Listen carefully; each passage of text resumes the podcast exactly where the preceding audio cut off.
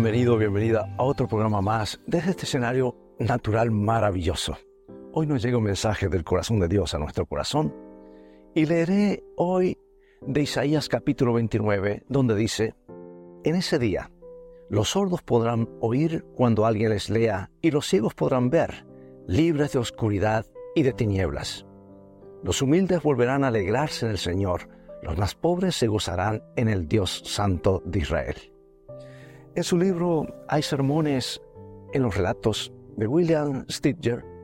El autor habla sobre su primer encuentro con Ellen Keller en una reunión. Y a pesar de ser sorda, completamente ciega, Ellen Keller había aprendido a hablar de manera audible y estaba a cargo de pronunciar un discurso.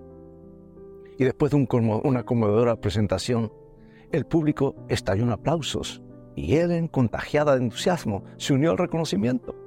Sorprendentemente, a pesar de su falta de audición y visión, Ellen había percibido de alguna manera el entusiasmo de la audiencia.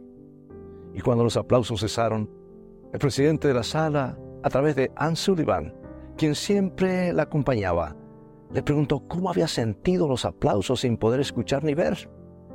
La respuesta de Helen fue reveladora, mediante las vibraciones en mis pies.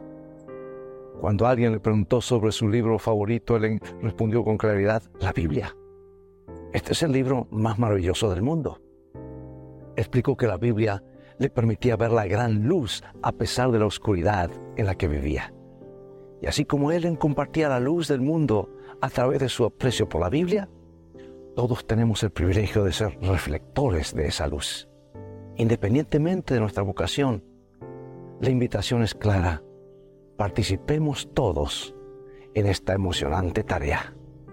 Dios te bendiga y vivamos hoy de toda palabra que sale de la boca de Dios.